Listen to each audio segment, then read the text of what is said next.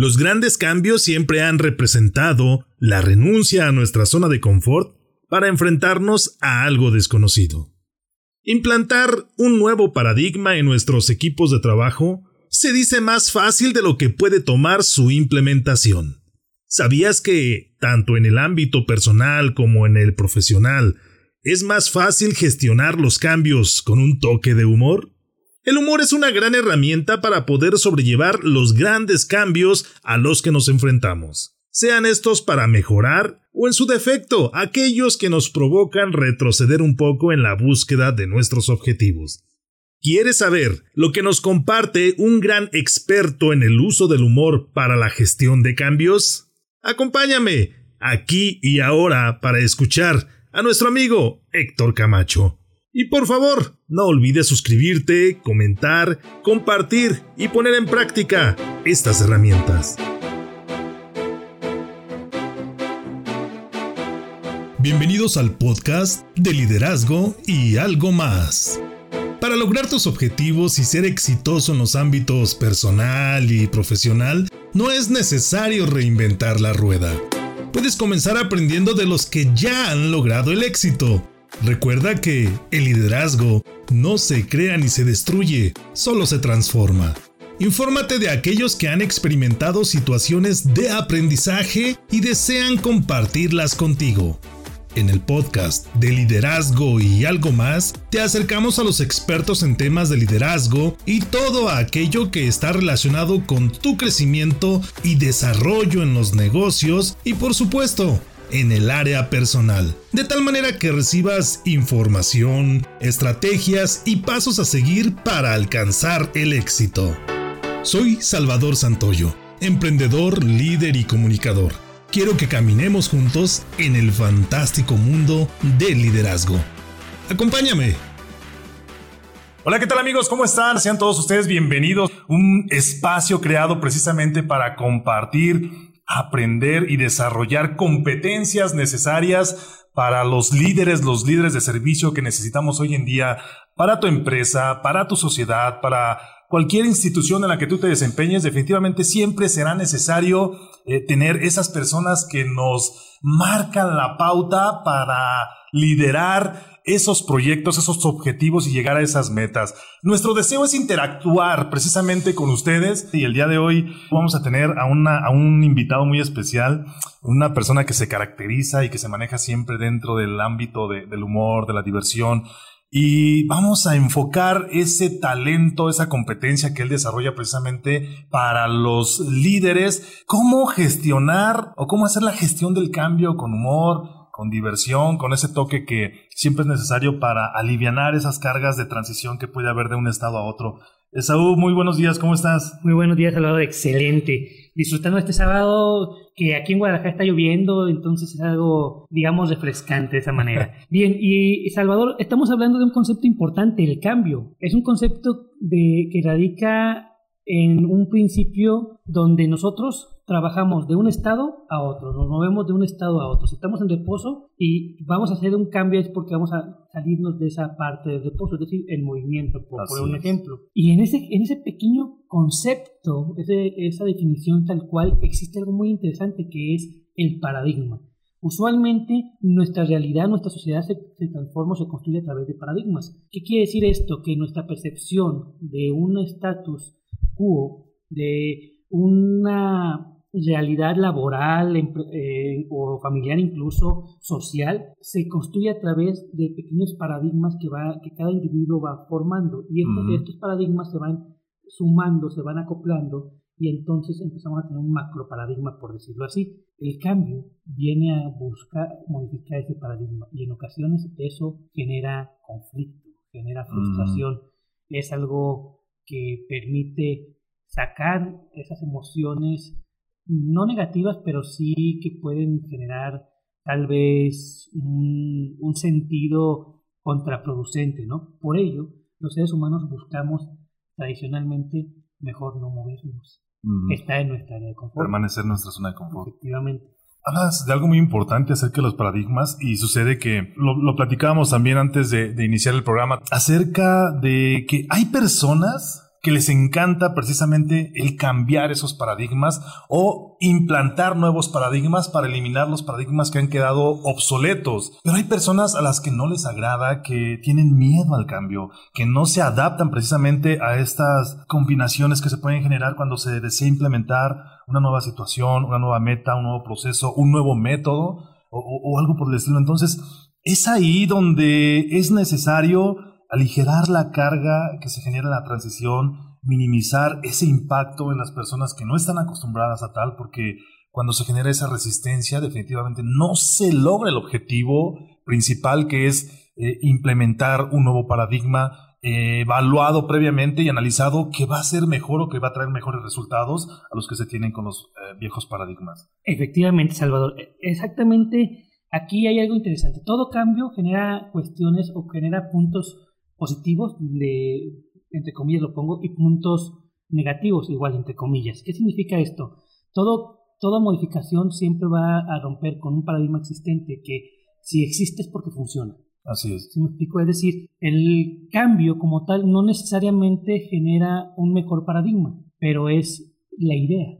El ser humano, los líderes, buscan cambiar de paradigma para mejorar aunque el resultado en ocasiones no sea el que se desea. ¿Sí me doy a entender? Claro. Ahora, aquí hay algo interesante. El líder juega un papel muy importante en este concepto. Por Incluso, no recuerdo, en alguna parte leí, no recuerdo en este momento en dónde, que mencionaba un, gran personaje de una gran empresa. También se las debo, muchachos, se las pondré, les pondré la frase exacta en nuestra página de Facebook, ya que, ya que la encuentre, y que será, que será el día de hoy. Y decía algo similar. Ante un gran cambio se requiere un liderazgo osado.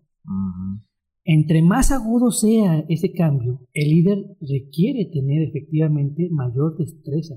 ¿Por qué? Porque es el punto culminante para que se logre.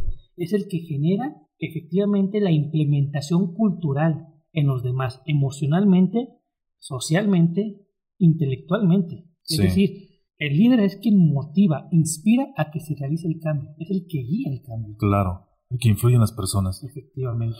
Hablábamos también hace dos programas, en el primer programa que tuvimos aquí como invitado al ingeniero Octavio Novoa, él nos daba tres características que debe tener el líder. Y las tres comenzaban coincidentemente con la letra H. Una de ellas era que tenía que ser humano, es decir, enfocado en las personas. Otra de ellas es que tenía que ser humilde, es decir, guardar esa humildad a pesar del desarrollo y del progreso que pudiera tener tanto el líder como su equipo. Pero hay otra tercera característica muy importante que mencionaba el ingeniero Octavio, que es el humor. Es decir, divertirte en, en esos cambios, divertirte en esa trayectoria de liderazgo, en esa trayectoria de estar influyendo, motivando y dirigiendo a un grupo de personas para generar ese cambio que, como tú lo mencionas, pueden nacer con una visión de mejora, quizá en la transición o quizá en la implementación se pierda alguna esencia y no se genere el cambio como se está buscando, pero el cambio se genera. Quizá los beneficios no se generen al 100%, pero el cambio definitivamente e inevitablemente se tiene que, realizar. Es principio, es principio fundamental. Hay una ley y hay gente, hay sociólogos que afirman que tal vez es el único y verdadero mandamiento de cualquier Dios que, que creamos, si es que creemos en algún Dios, que es la ley del progreso. ¿Qué significa esto? Es la ley de la evolución. Constantemente estamos evolucionando. Tanto la luz como la oscuridad evolucionan. Tanto el bien como el mal. Tanto la parte del principio del progreso, que es exactamente el avanzar, y la parte del principio que complementa el, progreso, que es la parte del retroceder. Porque incluso el retroceso es progreso. Jamás puedes retroceder. Cuando tú dices una palabra no puedes decirla, si me doy a entender, pero sí podrás aparentar un retroceso. Y aquí entonces trabajamos sobre dos principios fundamentales. La ley de progreso te dice que constantemente va a haber cambios, que constantemente va a haber evolución. Es una espiral, que incluso cuando pareciera que estamos involucionando, que estamos regresando a algo, por ejemplo, lo vemos mucho en la crítica de nuestro gobierno. Decimos, parece que estamos caminando hacia atrás. Y realmente no es así. Es una ilusión que hace una espiral ascendente. Evolucionamos constantemente. Y entonces las virtudes del ser humano evolucionan y por lo tanto, otro principio fundamental que se aplica al liderazgo, que se llama la ley de la equivalencia, eh, dice que a toda virtud le corresponde un vicio. Si evoluciona una virtud, habrá evolucionar un vicio. El líder juega con estos dos conceptos. El líder sabe andar entre la luz y la oscuridad, sabe cómo manejar este caos ordenado, porque entiende, acepta y ama ese vicio y lo busca implementar, es decir, en pro de una humanidad, ¿no? ¿Qué quiere decir esto? Que para tener nosotros un cambio, verdaderamente liderar a las personas en, esta, en este principio fundamental del progreso, hablando socialmente, por ejemplo, imagínate un Gandhi. ¿Tú crees que Gandhi no se vio a sí mismo, no vio un espejo, hablando de, también recordando el programa anterior, donde hablamos de una retroalimentación, siempre hay una retroalimentación. Hay alguien adelante o no, el, mismo resultado te retroalimenta. ¿Tú crees que Gandhi en su momento no tuvo dudas, no tuvo esa parte de diálogo interno, esa lucha interna? Esa luz, esos principios esos, y esos, esas virtudes, esos vicios se, ve, se veían en él. Y eso es lo que genera un progreso, un cambio, la lucha constante de estos conceptos. Así es. Y esa lucha constante que mencionas, Esaú, la vamos a, vamos a tener oportunidad de revisarla desde una óptica con humor. Con humor, con diversión. Bien, para presentar eh, el invitado especial que tenemos el día de hoy, le voy a pedir a mi amigo Esaú García que lo haga, pues él lo conoce muy bien, sabe de los éxitos y de los fracasos que ha tenido nuestro amigo Héctor Camacho, de los cuales nos hablará el día de hoy. Gracias, gracias Salvador. Sí, pues este, efectivamente tenemos a un gran líder igualmente. El día de hoy nos acompaña un ingeniero industrial, una persona que nos ha enseñado mucho a través de de precisamente liderazgo con humor. Un ser humano cálido, un ser humano que sin lugar a dudas buscas, pretendes, buscas estar con él porque hace ameno los momentos y porque te permite ver las áreas de oportunidad con un toque esencial. Es una persona que te inspira. Al final de cuentas, sin lugar a dudas, es, desde mi punto de vista, un gran ser humano, un gran hombre y un gran líder. Con ustedes, Héctor Camacho. Gracias, gracias, gracias. Es un gusto estar aquí el día de hoy con ustedes. Pero más que nada, más que saber o aprender o, enseñar, yo soy una persona que pues, me puedo definir como un, todavía un aprendiz, un novato. Aunque ya esté casado las cuatro décadas, todavía. el cuarto piso. Muy bien, muy bien, excelente. Pues hoy vamos a hablar de, la gestión del cambio con humor. Ya hablamos, y ya nos escuchaste, Héctor, hablamos ya del cambio de que puede ser frustrante, de que el líder juega un papel importante, mi estimado Héctor. ¿Qué nos puedes decir de esta parte de, trabajar el humor para gestionar el cambio? Platícanos, por favor. Fíjese que yo, yo pienso que el único cambio que es bienvenido es el que te dan después de que compras algo, ¿no? Si te quedó algo, aquí está el cambio, ¿no? Claro, claro.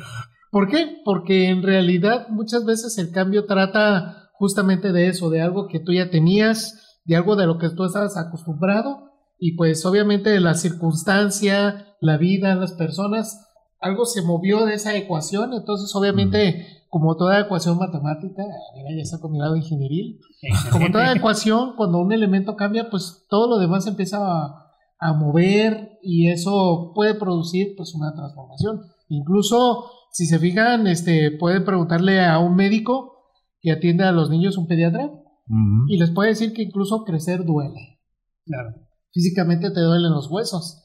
Entonces, imagínense ustedes, pues, viviendo en un mundo donde nada cambiara, donde nada estuviera este, transformándose, pues hasta cierto punto dirías, bueno, pues qué genial.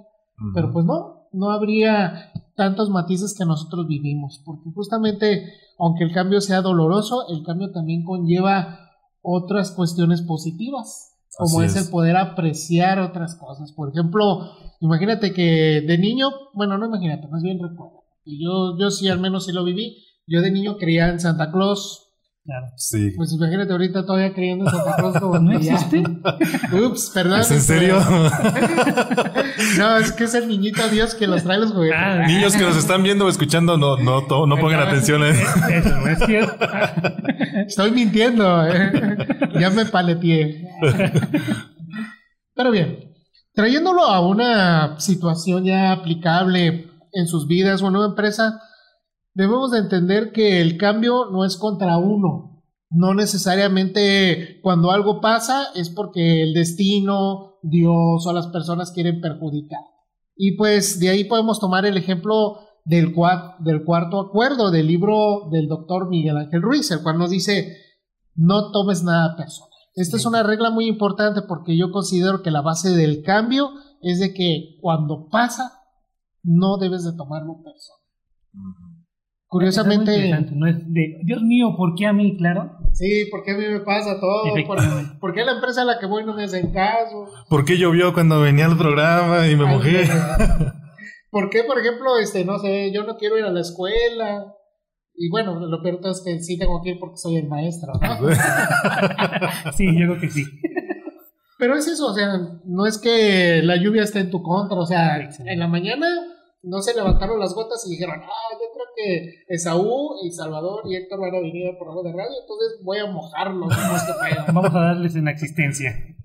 Así es, entonces justamente es eso, si en vez de estar así con esa nube negra sobre el cielo, uno dice, bueno, yo tengo la oportunidad de llegar fresco aquí al programa de radio, pues ya estamos entendiendo el cambio y decimos, bueno, no es, no es en contra mía, simplemente sucedió porque tenía que suceder. Como en la película de, del Hobbit, ¿no? La primera parte, cuando hace el viaje inesperado, donde a Gandalf el mago le dicen, oiga, este, puede dejar que, digo, hacer que deje de llover. Y entonces él dice, no, pues dejará de llover cuando tenga que dejar de llover. Así de simple. Así de sencillo. Claro. sí. Son circunstancias ajenas a, a, una persona como tal. Y el individuo, algo interesante esto que acabas de comentar y que incluso me abre me abre el punto. Yo, te, yo comentaba precisamente que el líder juega un papel importante, sin embargo, el cambio también afecta a los otros y como personas o individuos de una familia o de, un, de una empresa, tenemos esa parte del liderazgo de no tomarnos personal. Es decir, no solamente recae en autoridad de la empresa o en el líder, sino yo como colaborador, como operativo, administrativo y demás, también puedo ejercer liderazgo en mí con, con este principio, este, este enfoque de no tomarme lo personal es un gran paso. Sí, eso es muy bueno, sobre todo cuando yo voy y hago auditorías a algunas empresas, lo primero que les digo, yo estoy evaluando su trabajo y sus actividades, que bien pueden ser buenas, pueden ser malas, o pueden cumplir o no cumplir un requisito, pero yo no estoy evaluando personas, yo no estoy evaluando la calidad de una persona con base a su trabajo. Porque yo no conozco el contexto en el que vive esa persona. Yo no sé incluso si ese día que me respondió mal alguna pregunta que yo hice es porque se desveló, porque tuvo algún problema, porque tiene diarrea, no sé, cualquier cosa. y entonces, pues obviamente yo me voy a enfocar en la evidencia que pueda mostrar el trabajo y es de lo mejor también despersonalizar ese aspecto. Lo importante, muy bien. Y, hay aspectos precisamente basados en el humor que ayudan a, a mitigar esa carga cuando surge un cambio, si lo haces eh, divirtiéndote, si tomas lo positivo de lo que te sucede acerca de ese cambio, cuando no lo tomas personal, como lo comentas o como lo comenta en el cuarto acuerdo eh, en este libro, de verdad que eh, comienzas a fluir, dejas de estancarte precisamente en, esa, en esas cuestiones negativas que se generan el cambio, que si no soy apto precisamente, y ahorita vemos un cambio generacional muy marcado con la tecnología, donde tenemos a los millennials y tenemos, por ejemplo, a la, generación X o los baby boomers que, que dicen, es que los millennials ya nacen con un chip integrado y ellos te manejan una computadora, te manejan un smartphone eh, de manera muy natural, cuando ellos se, siguen resistiendo de alguna manera a, esos cambios porque lo están tomando como como una agresión a lo que ellos ya conocían, como una implantación de un nuevo paradigma que ellos ya dominaban de alguna manera sin estar tan familiarizados con la tecnología. ¿Cómo poder llevar de la mano a estas generaciones, a estas personas en ese cambio, eh, en esos cambios marcados dentro de nuestra sociedad o dentro de una empresa? Fíjate que esto es algo muy bueno porque, por ejemplo, dentro de una empresa, Incluso cuando yo voy, entonces yo les digo, es importante que cambiemos la manera en la que hacemos las cosas. Por ejemplo, yo les digo, debemos de tener un sistema establecido para poder desarrollar una empresa y convertirla realmente en lo que es, no que sea un changarrito. Entonces de repente me dicen, oye, es que yo no sé usar computadora. ¿Y? O sea, un sistema no es una computadora. un sistema es una forma de trabajo. Un sistema es un estándar que tú vas a implementar. Y es justamente eso, si tú empiezas a verlo de esa manera, pues puedes comprender de que no necesariamente hay que estar pegados a un celular o a una computadora, que claro, son herramientas geniales que puedes hacer muchas cosas. Claro. Simplemente San Excel, ¿cuánto no puedes hacer con él? No, muchísimo. Pero sí, Ahora, yo creo que los adultos dentro de esta parte, yo, yo hago una analogía en las fiestas. Por ejemplo, ahorita si ustedes van a una fiesta, ¿cuáles son las primeras canciones que ponen? Si van a una boda, si van a una graduación, ¿cuáles son las primeras? Caballo dorado. No, no, las primeras, las primeras. Las primeras. Buena pregunta. No sé si han ido a las fiestas así, sobre todo de unos 5 o 6 años más o menos. Las primeras que ponen pues son canciones de Raikkonen y este, las lentas y ya van a abrir así pista, ¿no? Sí que de repente uno dice, ah, pues es para que los adultos bailen sus piececitas y ya cuando esa canción bailemos los demás. Ah, si, se fijan, ah. si se fijan, ya está cambiando el paradigma, porque yo les prometo que en unos 10 o 15 años las canciones que van a tocar van a ser las de Timbiriche, las de Menú, la onda vaselina, que son las que vamos a bailar ya nosotros los grandes en ese momento. Claro. Y eso es el punto, nada permanece, solo el cambio.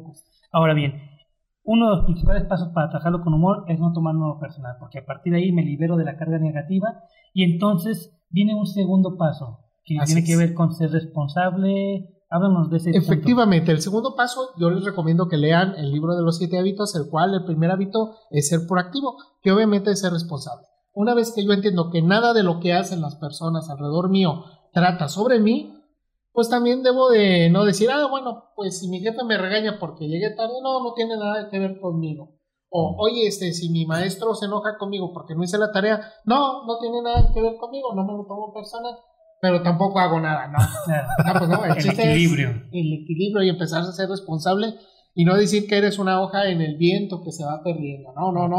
También es tomar responsabilidad y decir, bueno, yo también tuve que ver en algunas acciones, no lo tomo personal, agarro lo que me corresponde y empiezo a actuar en consecuencia. Obviamente de una manera alegre, con humor, porque una vez que nosotros ya nos quitamos esa carga de que nada es personal, imagínate cuando de repente incluso te digan, oye, este, la verdad no me gusta tu barba. Y que tú te agüites y digas, no, pues qué gacho, ¿no? Entonces tú dices, bueno, pues, pues no, no, no les puede gustar mi barba, pero simplemente es una opinión y gracias. Pero ¿qué tal si tu esposa te dice, oye, te la cortas aunque sea un poquito? Te aseguro que él lo toma diferente, ¿no? Claro, pero por supuesto. Entonces dice, bueno, pues me voy a responsabilizar, quizá voy a hablar con ella y bueno, quizás me lo voy a cortar, me lo voy a dejar de candadito, pero haces alguna acción. Así también en una empresa, yo lo que les digo cuando voy, este, oye, no cumpliste con esta parte, pues simplemente es una norma que debes de, que tiene un requisito, el cual debes tú cumplir o llenar Simplemente hazlo, hazte responsable, te corresponde a ti. Y sobre todo en auditorías, cuando empiezan a divagar, decir, oye, es que yo no tengo este documento porque fulanito, perenganito o manganito no lo hizo. Ya saben, el típico que es humano errar, pero es más humano echarle la culpa al otro. Claro. yo lo que les digo, a ver, a ver, a mí no me interesa quién no lo hizo. Este documento debe estar. Claro. Y debemos de apoyarnos para que todo esté. Y eso es importante, ¿no? Es decir, por ejemplo, en esos aspectos en particular, no es, volvemos a no es a la, a la, persona o al nombre, buscamos la parte del proceso que está, que, está, que, se ha roto. Que se ha roto, efectivamente. Ahora, en ese sentido, Héctor, estamos trabajando sobre no tomarlo lo personal, sobre ser responsable, tener iniciativa con responsabilidad, que es parte de la, es la proactividad en esencia. Es decir, ya empiezo yo a generar cierto liderazgo. Si no existe un líder que me ayude a gestionar el cambio, tal vez yo, que soy parte del proceso, puedo en mi parte empezar a trabajar ese cambio con esos dos principios. Siempre con una sonrisa, siempre entendiendo que el humor o la, parte, la actitud positiva es lo que va a permitir que fluya mucho más, mucho más rápido. ¿Qué seguirías ya teniendo estos dos Ah, pues eso es ya, esto es muy importante. Yo les recomiendo que empiecen a aplicar una palabra que dice ayurnamat o ajurnamat, que es una palabra que utilizan los esquimales. Porque imagínense cómo vive un pueblo esquimal, pues vive ahí en la nieve, comiendo focas ahí crudas, ahí después de matarlas ahí crudas se las comen, todo lo que ven de sufrir, todo lo que ven de pasar y siguen viviendo en ese clima así horrible. Pues se enfrentan a animales, se enfrentan a situaciones difíciles, horribles, y aún así, esta palabra, que es una filosofía donde dice, bueno, estoy viviendo un punto difícil, pero vale, sigo adelante y no me preocupo. ¿Cómo le hacen entonces? Exactamente, cuando pasa una situación lo más difícil, y ven así, no sé, sus parientes morir, este, pierden este, pescados, no pueden alimentarse, o incluso la contaminación del petróleo que ahorita está pegando mucho el Ártico, simplemente dicen, bueno, voy a hacer lo que pueda hacer y de lo demás no me voy a preocupar. Y qué, qué importante filosofía, ¿no? ¿Qué significa esto? Voy a hacer lo que pueda hacer y de lo demás no me voy a preocupar. Es entender que yo puedo hacer muchas cosas en pro de una situación, en pro de mi vida, en pro de la empresa pero lo que está fuera de mí, lo que piensan los demás de mí, lo que no hagan los demás, a mí no me corresponde preocuparme por eso. Claro, simplemente lo que tienes bajo control, lo que tienes en tus manos es lo que puedes lo que puedes realizar o en lo que puedes actuar. Lo demás, si no tienes control, si no tienes injerencia, pues no lo puedes hacer. Y definitivamente, si no te preocupas, te liberas de ese estrés que se puede generar el no tener el dominio o el control sobre otras personas, sobre otras actividades, sobre, sobre otras acciones. Pues fluyes, fluyes y, no te estancas en esos problemas. Y, creo que eso es lo importante de, hacerlo precisamente sin, sin, el estrés, sin la presión y alcanzar de alguna manera los objetivos, tanto individuales como generales, de un cambio o de un o de la implementación de un nuevo paradigma. Entonces estamos entendiendo algo interesante y me recuerda, este, esta, filosofía me recuerda mucho también a, viene en el libro de los siete hábitos, al círculo de la influencia donde dice, ¿sabes qué? Hay cosas en las que no puedes influir y hay cosas en las que tú puedes influir. En las que tú puedes influir, no te lo tomes nada personal, puede aplicar y puede aplicar la proactividad. En las que tú puedes influir, en lo que a ti te toca, hazlo, lo mejor que puedas, como se, como se ha dicho, y volvemos a lo mismo, con esa actitud positiva, ¿no? Con esa actitud de, bien, no es personal, no es contra mí, y yo puedo generar ese cambio. Creo que eso es importante, cuando yo empiezo a entender que yo soy poderoso, poderoso en el sentido de que puedo generar cambios, de que soy un ser humano y que por lo tal, al ser un ser eh, eh, que piensa, que actúa, puedo ser un factor que empiece a, generar ese principio de evolución de lo que hemos hablado del progreso, entonces la actitud cambia, me siento empoderado, yo soy en lo que me corresponde el responsable o el ser proactivo que puede generar o puede lograr el objetivo que yo deseo. ¿Eso ayuda a, ese, a ese humor, Héctor? Fíjate que sí, porque junto con esas tres herramientas o en cualquier situación que vivas, todavía no lo practico al 100%, pero el día que lo voy a practicar es darle el giro y, y ver el lado gracioso de la historia, ¿no? Incluso, por ejemplo, ha habido algunos presos en el holocausto que eran así judíos, donde de repente decían, a ver jóvenes, nosotros lo que más nos preocupaba en el mundo era de que llegaran los animales y nos atraparan pues ya hay que vivir sin preocupación, estamos atrapados, pues ¿qué podemos hacer? Muy bien, perfecto. hemos tocado aquí tres puntos muy importantes. Uno de ellos es el cuarto acuerdo, es no te lo tomes de manera personal. Eh, otro es el primero de los siete hábitos de Stephen Covey, que es ser proactivo y el tercero es Ayurnamat, lo, lo dije correctamente, Ayurnamat, que es que si no está en mis manos, no debe preocuparme. Cuando tienes un quiebre, eh, me imagino queriendo ver qué sucede en esa etapa. ¿Cómo se gestiona ese ¿Cómo se gestiona ese cambio? Esto es muy importante porque todos en la vida hemos tenido quiebres, hemos tenido rompimientos, hemos perdido un trabajo, una persona se ha ido de nuestra vida, ya sea que perdimos una relación porque ya terminó, se murió la persona, pero nada es permanente aquí.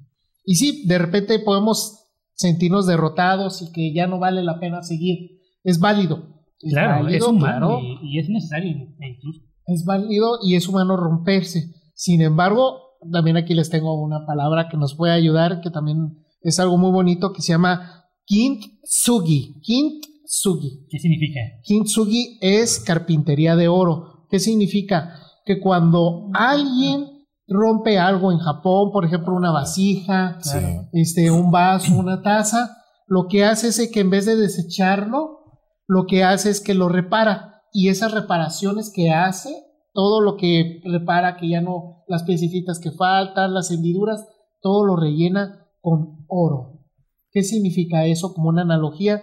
Pues muy simple que cuando la persona vive su duelo, vive su dolor, Después, ¿qué le queda? Pues simplemente recoger los pedazos y empezarlos a unir con lo mejor que tiene, con su esfuerzo, con su trabajo, con la esperanza, con ese espíritu para seguir adelante.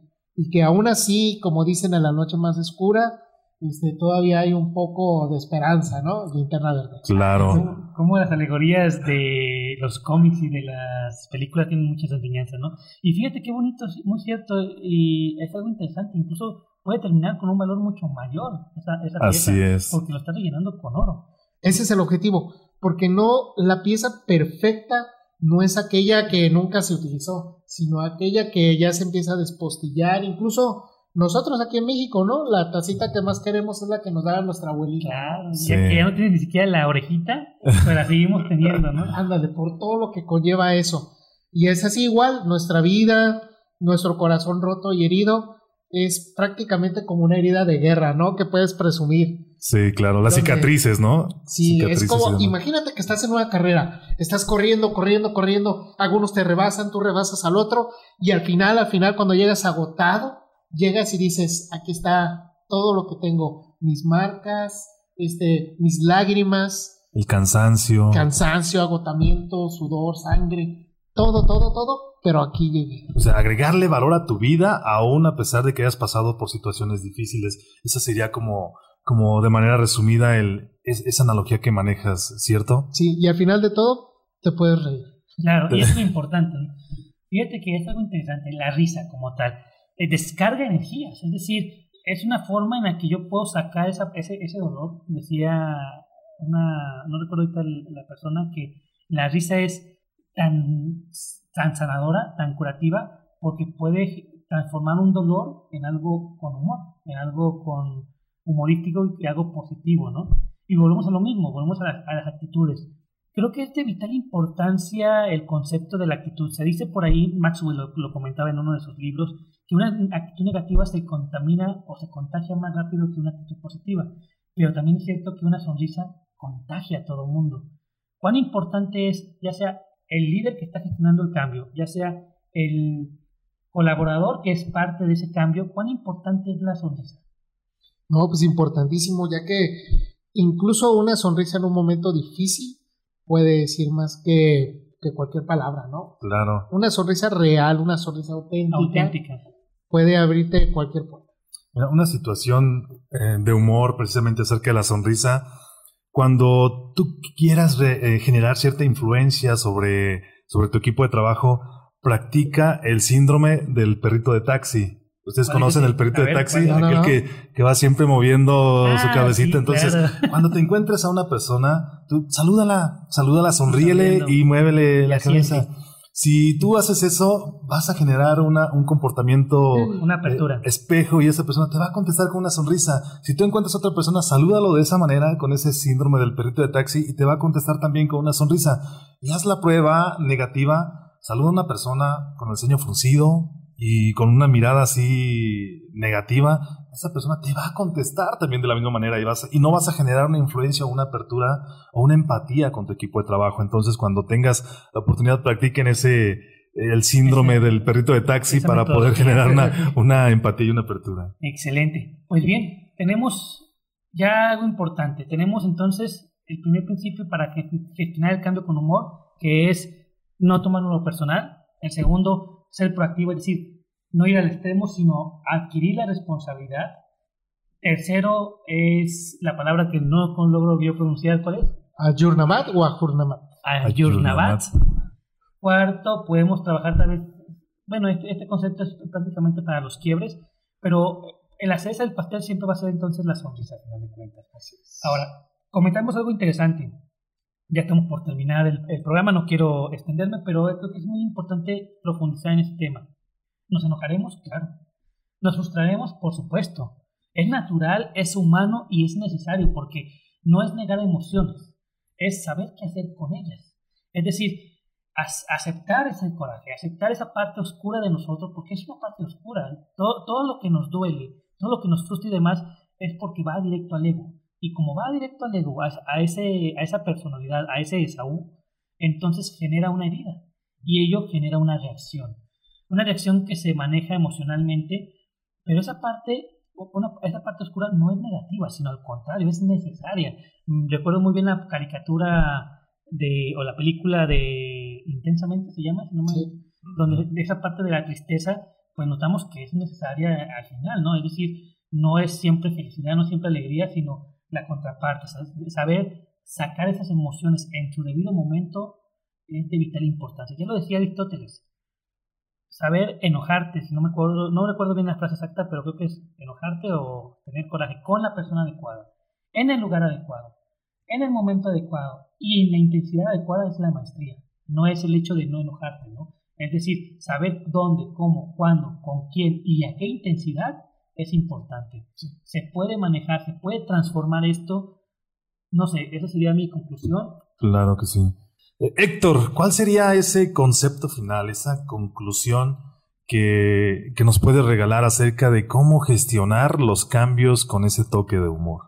Yo considero que lo principal es que seas tú alguien que lleve su propio clima a donde sea.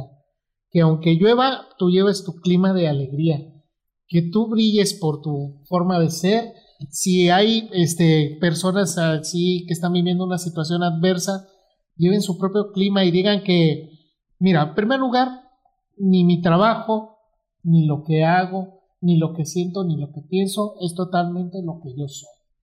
Entonces, yo puedo finalizar diciéndoles, sonríe ante la alegría, sonríe ante la adversidad, sonríe ante la tristeza.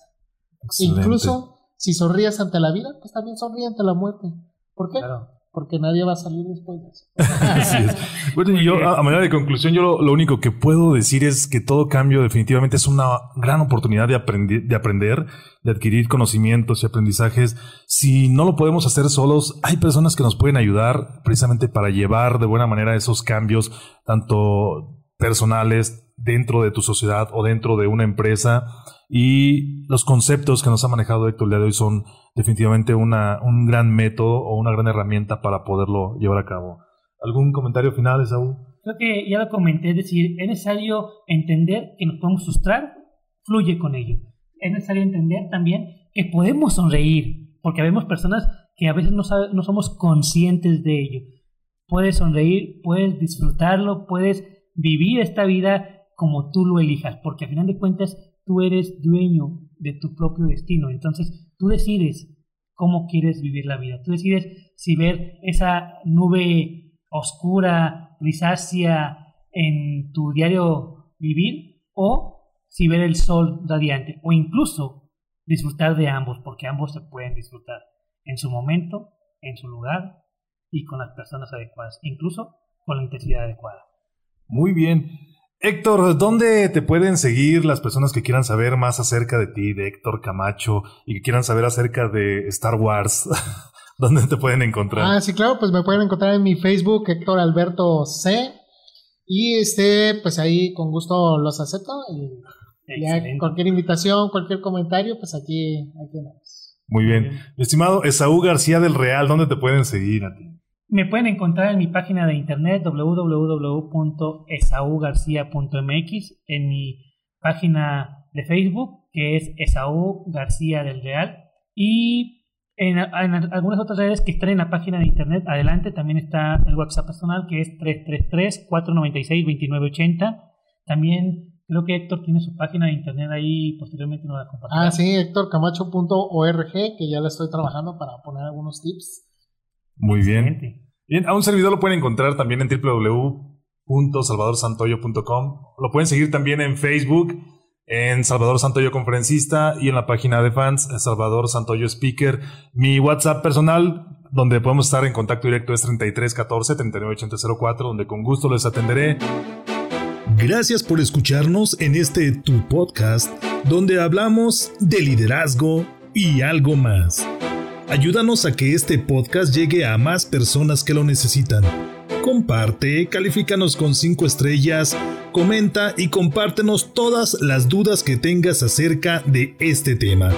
Eso nos permitirá compartir contigo más conocimiento y herramientas de liderazgo útiles para tu negocio y por supuesto para tu ámbito personal. Yo soy Salvador Santoyo. Nos escuchamos en el próximo podcast.